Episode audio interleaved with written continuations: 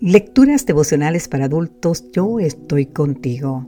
Cortesía del Departamento de Comunicaciones de la Iglesia Dentista del Séptimo Día Gascue en Santo Domingo, capital de la República Dominicana.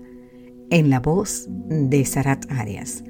Hoy, 20 de octubre, el maligno no lo toca.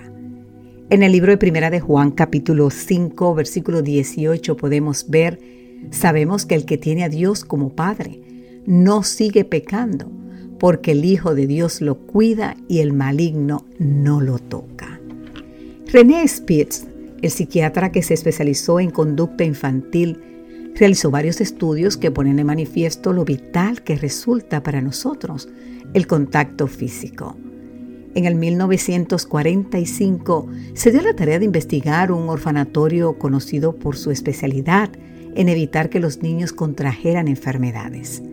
Los niños recibían alimentación y atención médica de muy buena calidad, pero a fin de reducir su contacto con microbios, prácticamente se evitaban tocar a los niños. ¿Y qué pasó después? Dice David Brooks que el 37% de los bebés murió antes de cumplir los dos años. En un porcentaje de la BBC, Robin Duber, profesor de psicología de la Universidad de Oxford, asegura que el contacto físico es verdaderamente fundamental para los seres humanos. Jesús conocía perfectamente el poder que tiene tocar al ser humano, particularmente al ser humano indefenso o que sufre. A lo largo de su ministerio terrenal, lo vemos tocando a los que nadie quería tocar, a los excluidos, a los marginados por los sistemas políticos y religiosos, a los niños. Le presentaban niños para que los tocara, pero los discípulos reprendían a los que los presentaban. Viéndolo Jesús se indignó y les dijo, dejad a los niños venir a mí, como nos dice en el libro de San Marcos, capítulo 10, los versículos 13 y 14.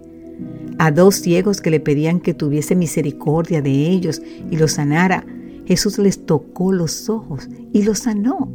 Mateo capítulo 9, versículo 29. En la pagana región de Tiro, le metió los dedos en los oídos y le tocó la lengua a un sordo mudo. Marcos 7:33. Y el toque más asombroso ocurrió cuando un hombre lleno de lepra le pidió que lo sanara. Jesús entonces extendió la mano, lo tocó diciendo, quiero, sé limpio, y al instante la lepra se fue de él. San Lucas 5:13. Dios, querido amigo, querida amiga, se especializa en tocarnos.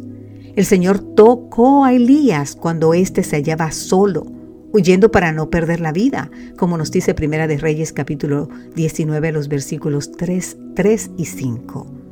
Tocó los labios de Jeremías cuando el profeta se sentía incapaz de asumir su misión, Jeremías 1.9. Cuando Daniel estaba dolorido y sin fuerzas, el Señor lo tocó y quedó fortalecido, Daniel 10:18. Querido amigo, querida amiga nueva vez, y hoy usted y yo también podemos sentir el toque del Señor y acogernos a la promesa de que el maligno no nos tocará, como nos dice Primera de Juan 5:18. Que Dios hoy te bendiga en gran manera y recuerda, el maligno no nos tocará. Amén.